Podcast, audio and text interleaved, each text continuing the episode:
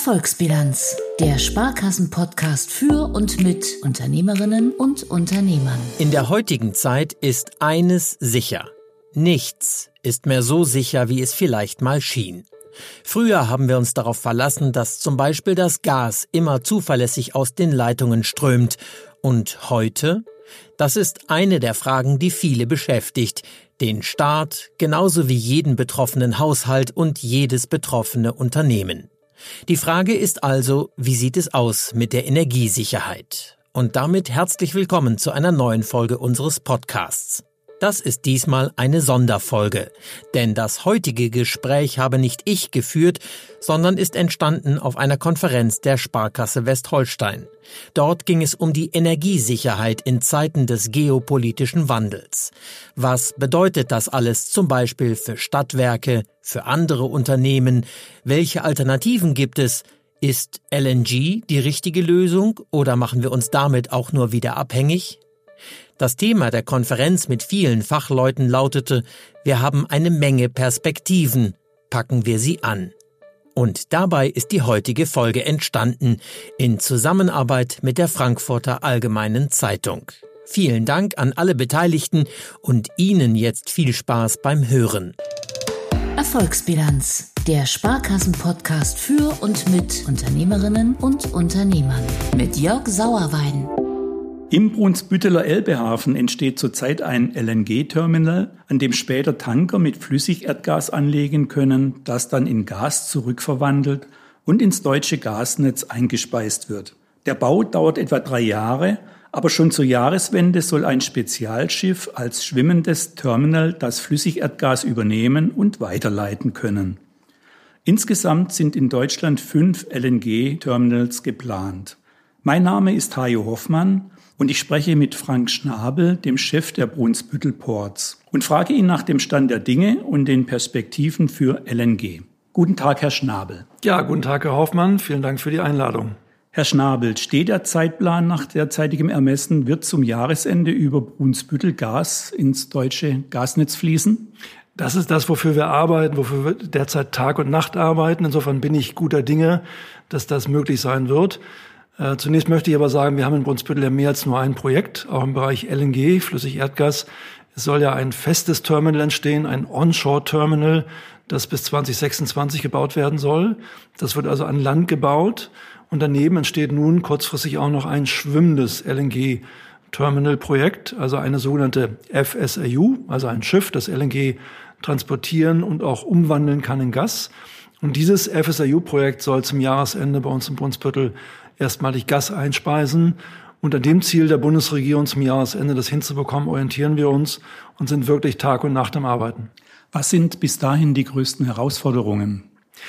Äh, ganz schlicht gesagt, der Zeitraum, in dem wir das umsetzen wollen und müssen. Normalerweise würde man für so ein Projekt inklusive Genehmigung, baulicher Vorrichtungen, Vorbereitung, Planung bis zu drei Jahre brauchen, würde ich sagen. Und wir versuchen das Ganze jetzt in gut sechs Monaten hinzubekommen. Also einen Zeitraum, der zum Anfang des Projektes fast unrealistisch aussah und der nur deshalb möglich ist, weil auch die Bundesregierung Gesetze geändert hat. Das LNG-Beschleunigungsgesetz wurde extra dafür geändert, um schneller planen und genehmigen zu können. Aber letztlich muss man auch bauen. Wir müssen immer noch Vorrichtungen bauen, wie ein Anleger, eine Jetty auf Englisch. Und das braucht Zeit und Planung und Vorlauf und sogenannte Planfeststellung. Also wir brauchen eigentlich mehr Zeit, als wir haben, aber wir haben nicht mehr Zeit. Also ist die klare Ansage der Bundesregierung, des Bundeswirtschaftsministeriums, alles in Bewegung zu setzen, damit wir das im Rahmen der Rechtsform, die wir in Deutschland haben, hinbekommen, mit Genehmigungen, die sicher sind und die uns auch die Sicherheit geben, das zu tun, was wir dürfen und dennoch schneller zu sein, als es normal der Fall wäre. Das heißt, es gibt keinen speziellen Punkt, der jetzt eine besonders große Hürde bedeuten würde, sondern es geht einfach darum, dass Sie einen Prozess, der normalerweise viel länger dauert, verdichten müssen auf einen kurzen Zeitraum. Genau, mit einer begrenzten Anzahl Personen, Menschen und Behörden. Letztlich auch Behörden waren ja nicht darauf vorbereitet, im zu Beginn dieses Jahres so ein Projekt ähm, nebenbei, neben allen anderen Projekten, die es gibt, zu genehmigen. Also der Anspruch an alle Beteiligten, an die Behörden, an Verbände, an uns, an die ähm, RWE als, als Vorhabenträger im Großen und Ganzen, aber auch als Hafen ist so groß, wie wir uns das nie haben vorstellen können.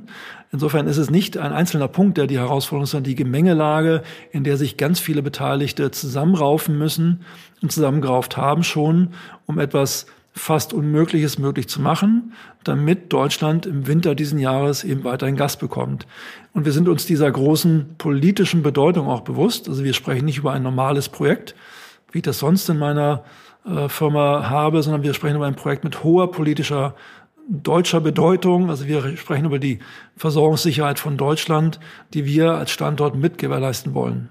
Sie befinden sich also nicht in einem Tauziehen gegen die Behörden, sondern Sie sind in derselben Mannschaft gewissermaßen. Kann man das so formulieren? Ja, mit ganz, ganz wenigen Ausnahmen muss ich sagen, die ich jetzt hier nicht benennen werde, äh, sind fast alle Behörden, mit denen wir arbeiten, und es sind über 20. Also das sind jetzt nicht zwei, drei Behörden, es sind wirklich über 20, sich der Bedeutung des Projektes bewusst, der Bedeutung der Geschwindigkeit, der Bedeutung des Themas. Und deshalb habe ich die positive Erfahrung gemacht, dass alle Behörden dort, soweit das geht, mitziehen. Aber, muss ich sagen, einschränkend, das deutsche Gesetz gilt trotzdem weiterhin. Und Behörden müssen sich an Recht und Gesetz halten und die können nicht einfach Gesetze außer Kraft setzen. Also im Rahmen dessen, was Behörden machen müssen und was wir noch erfüllen müssen, ist es so, dass die Behörden maximale Geschwindigkeit aufgenommen haben, um dieses Projekt umzusetzen. Das heißt aber auch, dass sicherlich andere Projekte, die nicht die gleiche hohe Bedeutung haben, eine Zeit lang warten müssen. Weil Behörden ja auch Personalmangel haben, genau wie die freie Wirtschaft. Und deshalb alle Ressourcen jetzt darauf gesetzt werden, damit unser Projekt in Brunsbüttel schnell vorangeht. Mit der Folge, dass vielleicht andere Projekte warten müssen.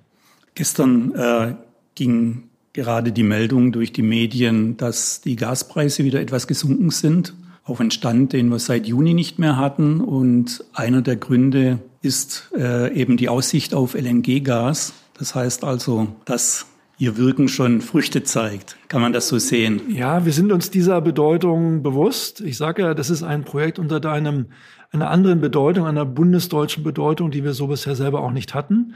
Und deshalb hat es eben noch eine höhere Relevanz, das Projekt in dem Zeitrahmen, den wir haben, umzusetzen, als jedes andere Projekt. Ähm, wir wissen, dass wir im Winter eine Gasknappheit haben könnten, zumindest im ausgehenden Winter, und die Gasspeicher müssen wieder gefüllt werden. Und das geht halt nur, wenn man Importfazilitäten hat, wie sie in Brunsbüttel und in Wilhelmshaven zum Winter geplant werden. Und wenn das nicht funktioniert, dann sicherlich ähm, auf, aus Gründen, die wir nicht verantworten können. Aber dann hat man zumindest in Deutschland bei der Versorgungssicherheit eine weitere Herausforderung, andere Quellen zu finden. Und diese Quellen sind eben begrenzt und darum ist LNG ein Grund, warum wir Hoffnung haben können, dass auch die Preise ähm, sich weiter stabilisieren. Die deutsche Umwelthilfe fordert Nachbesserungen der gesetzlichen Grundlage. Sie kritisiert, dass zu viele Biozide in die Nordsee eingeleitet werden, die den Zweck haben, Anlagen von Bewuchs und Muscheln freizuhalten, also Anlagen wie dieses LNG-Terminal. Könnten solche Einwände den Prozess verzögern? Wir beobachten natürlich das, was die Umweltverbände dort sagen und was sie kritisieren. Und ich bin übrigens seit vielen Jahren im Dialog mit Umweltverbänden, gerade mit denen vor Ort. Das sind zwar nicht viele, aber mit den Menschen, die dort gegen LNG sich aussprechen, bin ich seit Jahren im Dialog. Und das sind manchmal grundsätzliche Haltungen, die grundsätzlich gegen LNG sind. Was Sie ansprechen, ist aber ein ganz konkreter Fakt, nämlich dass man, glaube ich, in Wilhelmshaven dort den Vorwurf gemacht hat, dass dort ähm, Chlor eingeleitet werden soll. Ich kenne das nur aus den Medien, ich bin da selber nicht involviert. Wir haben aber gerade vor kurzem in Brunsbüttel eine Informationsveranstaltung für die Öffentlichkeit gemacht, zusammen mit RWE und der Reederei Hög, die bei uns in Brunsbüttel das Schiff stellen. Und dort wurde die gleiche Frage gestellt. Und die Antwort war, dass das äh, in Brunsbüttel nicht so sein wird, wie es in Wilhelmshaven geplant ist. Insofern ist dort auch von Seiten der deutschen Umwelthilfe schon, habe ich selber gelesen, kürzlich erwähnt worden, dass man das so wie in Brunsbüttel machen sollte, nämlich ohne Einleitung von Chlor. Aber das kann der Räder Hög und die äh, Firma RWE besser beantworten, aber das ist mein Kenntnisstand. Aber natürlich zurück zu Ihrer Frage, ähm, jeder Einwand kann eine zeitliche Verzögerung mit sich bringen, wobei das LNG-Beschleunigungsgesetz hat ja auch diese Einspruchsmöglichkeiten eingeschränkt, zumindest für die schwimmenden Einheiten, also für diese FSRUs, äh, so dass man dann mit diesen Einwendungen umgehen muss und schauen muss, inwiefern sie behoben werden können. Aber natürlich muss man damit rechnen, dass es Einwendungen gibt. Aber ich glaube, auch die Umweltverbände haben verstanden, dass wir in Deutschland schlichtweg Gas brauchen und ohne LNG nicht durch den Winter kommen werden. Sie fordern schon seit mehr als zehn Jahren den Bau eines LNG-Terminals in Brunsbüttel und fanden bis zur aktuellen Krise wenig Gehör in der Politik. Was hat Sie denn schon damals von diesem Energieträger überzeugt? Ich schaue selber ja aktuell oftmals zurück und frage mich, wo ist die Zeit geblieben und was waren die Treiber für mich damals, weil heute geht alles viel schneller, als ich mir dann zum Ende hin noch erhofft hatte. Der Hauptgrund, warum ich mich mit LNG beschäftigt habe, war der industrielle Bedarf in Brunsbüttel. Wir sind ein Industriestandort in Brunsbüttel mit einem Gasbedarf von etwa einer Milliarde Kubikmeter Gas. Das ist sehr viel in Deutschland gesehen, über 1,5 Prozent des deutschen Gasbedarfs. Und ich bin Sprecher der sogenannten Werkleiterrunde des Industrieparks in Brunsbüttel. Also ich bin ein Stück mitverantwortlich für die strategische Entwicklung in Brunsbüttel, für die Industrie und für die 4500 Menschen, die da arbeiten. Und Gas und Energie war immer ein Thema für uns. Und wir haben früher erkannt, dass wir Alternativen zu russischem Pipeline-Gas brauchen. Das haben wir schon vor 2014 erkannt, aber noch viel mehr nach der Krim-Annexion. 2014, 15 war das ja ein Thema.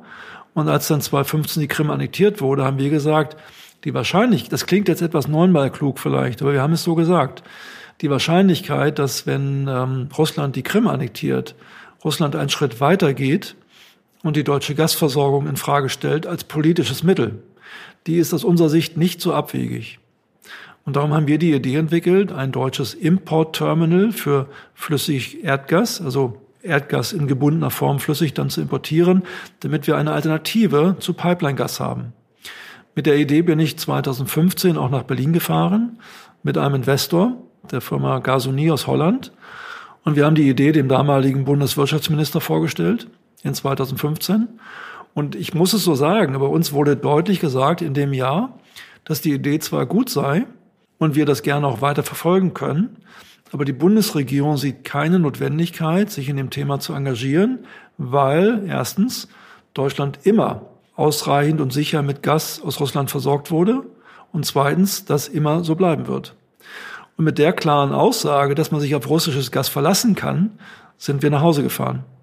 Und wir haben keine Unterstützung für das Projekt bekommen von Seiten der Bundesregierung. Das hat sich etwas geändert in der nachfolgenden Bundesregierung mit dem dann darauffolgenden Bundeswirtschaftsminister. Aber auch da war die Ansage immer, Nord Stream 2 kommt und wir werden weiterhin russisches Gas importieren. Ein LNG-Terminal ist zwar ganz gut, aber auch da hat der Bund nicht klar entschieden, sich zu engagieren. Und es brauchte eben leider erst diesen Krieg, dass meine Vision von vor zehn Jahren jetzt Realität wird. Und das Spannende daran ist ja, dass nun auch jetzt gerade ein grüner Wirtschaftsminister Robert Habeck, der aus Schleswig-Holstein kommt und uns kennt, auch das Projekt kennt, das jetzt umsetzt. Ja, das ist ja eine, eine interessante Entwicklung, dass man über so viele Jahre keine Unterstützung bekommen hat und nun das in der Geschwindigkeit umgesetzt wird, die wir jetzt sehen. Und ähm, ja, und dass auch gegen teilweise ideologische Vorstellungen der Vergangenheit gemacht wird, weil schlichtweg der Bedarf da ist. Aber meine Argumentation von vor sieben Jahren ist ja die gleiche. Äh, wir brauchten Alternativen zum russischen Pipeline-Gas. Und auch das klingt jetzt vielleicht etwas neunmal klug, aber hätten wir das vor fünf Jahren gemacht, so wie es Holland gemacht hat, so wie es Belgien gemacht hat, so wie es Polen gemacht hat, so wie es äh, baltische Staaten gemacht haben, sich eigene Importterminals aufzubauen, dann wären wir jetzt nicht in dieser Abhängigkeit. Und das ist der Punkt, der im Nachhinein immer ähm, einfach zu sagen ist, aber wir haben es eben deutlich benannt damals als Industriestandort. Und ich hätte mir gewünscht, dass das eben schon viel früher passiert. Ein Grund für die Zurückhaltung in der Politik war möglicherweise eben auch die umstrittene Umweltqualität von LNG. Ist das äh, jetzt eben, um diese aktuelle Lage zu überbrücken, ein Punkt, der zurückgestellt werden muss? Oder wird LNG vielleicht auch falsch eingeschätzt? Das sehe ich völlig anders. Ich sehe das so, dass LNG ja nichts anderes ist als Erdgas. Ich glaube, in der Öffentlichkeit wird es manchmal noch falsch dargestellt. Man sieht LNG als eigenständiges Produkt. Das ist aber nicht der Fall. LNG ist nichts weiter als ein, ein umgewandeltes Molekül, Also Erdgas, das schlichtweg durch Runterkühlen im Volumen verkleinert wird und dann wieder expandiert. Das Produkt an sich verändert sich nicht. Also ob ich jetzt Erdgas über eine Pipeline aus Katar importiere oder Erdgas in flüssiger Form über ein Schiff importiere, es ist und bleibt Erdgas. Was Sie vielleicht meinen, ist, dass eine Diskussion über den Methanschlupf geführt wurde. Aber den Methanschlupf hat man deutlich reduzieren können, sodass dieses Kritikmomentum dort für mich gar nicht mehr existiert. LNG ist schlichtweg Erdgas, nur halt in kalter und komprimierter Form. Deshalb ist es kein Umweltargument. Ich glaube, zurück zu Ihrer Frage, dass der Grund, warum man so stark auf das russische Erdgas gesetzt hat, schlichtweg der Preis war. Russisches Erdgas war schön billig. Es war schlichtweg einfach günstig, weil wir uns ein Stück auf Russland verlassen haben und Russland das als gutes Mittel genutzt hat, um eine Abhängigkeit herzustellen. Hätte man von vornherein gesagt, wir schauen nicht nur auf den Preis, wir schauen auf Diversifizierung der Gasbezugsquellen, hätte man immer schon einen höheren Preis zahlen müssen. Und dazu war man nicht bereit. Und das ist, glaube ich, der Kernpunkt. Weniger die Umweltdiskussion als die Frage, ist man bereit, einen höheren Preis zu zahlen für eine größere Unabhängigkeit. Könnten Sie den Zuhörern und mir bitte noch ganz kurz den Begriff Methanschlupf erläutern? Ich bin da kein Experte, aber da können Sie Umweltverbände fragen, die das kritisieren. Das ist quasi ähm, Methan, das aus Prozessen in dem Transport von oder in der Förderung von LNG ähm, passiert. Da gelangt halt Methan, ein Bestandteil des Produktes, in die Atmosphäre und ist dann nicht gut für die, für die Umwelt um es mal unfachmännisch zu sagen. Und das hat man aber technisch soweit schon minimieren können, sodass dieses Argument der Umweltverbände aus meiner Sicht auch nicht mehr so trägt. Ähm, und deshalb halte ich, wie gesagt, LNG ähm, absolut vergleichbar. Nicht halte nur, es ist vergleichbar mit Erdgas, weil es Erdgas ist. Die Anlage in Brunsbüttel kann jährlich bis zu 3,5 Milliarden Kubikmeter Erdgas ins Gasnetz liefern. Der Jahresbedarf liegt in Deutschland bei 95 Milliarden Kubikmetern. Insgesamt sollen in Deutschland fünf solcher Terminals entstehen. Experten schätzen, dass importiertes LNG damit künftig ein Viertel des deutschen Bedarfs decken kann. Sehen Sie LNG als dauerhaften Bestandteil der Energieversorgung oder eher als eine Brückentechnologie oder Notlösung, um schnell Löcher in der Energieversorgung zu stopfen? Ich fange mit dem zweiten Teil Ihrer Frage an. Zunächst mal ja, wir reden über eine Brücke. Eine Brücke, die wir brauchen, um aus dem Zeitalter der fossilen Brennstoffe in das Zeitalter der nicht fossilen Brennstoffe zu kommen. Das bedeutet, wir müssen irgendwann einen Punkt erreichen, wo wir genügend Wasserstoff zum Beispiel, grünen Wasserstoff aus Wind- und Solarenergie produzieren können, um den Energiebedarf, den wir heute mit äh, Strom aus Kohle oder aus Gas oder Energie generell aus Gas herstellen, anders decken können. Und das wird aus meiner Sicht nicht so schnell gehen, wie Sie das viele wünschen.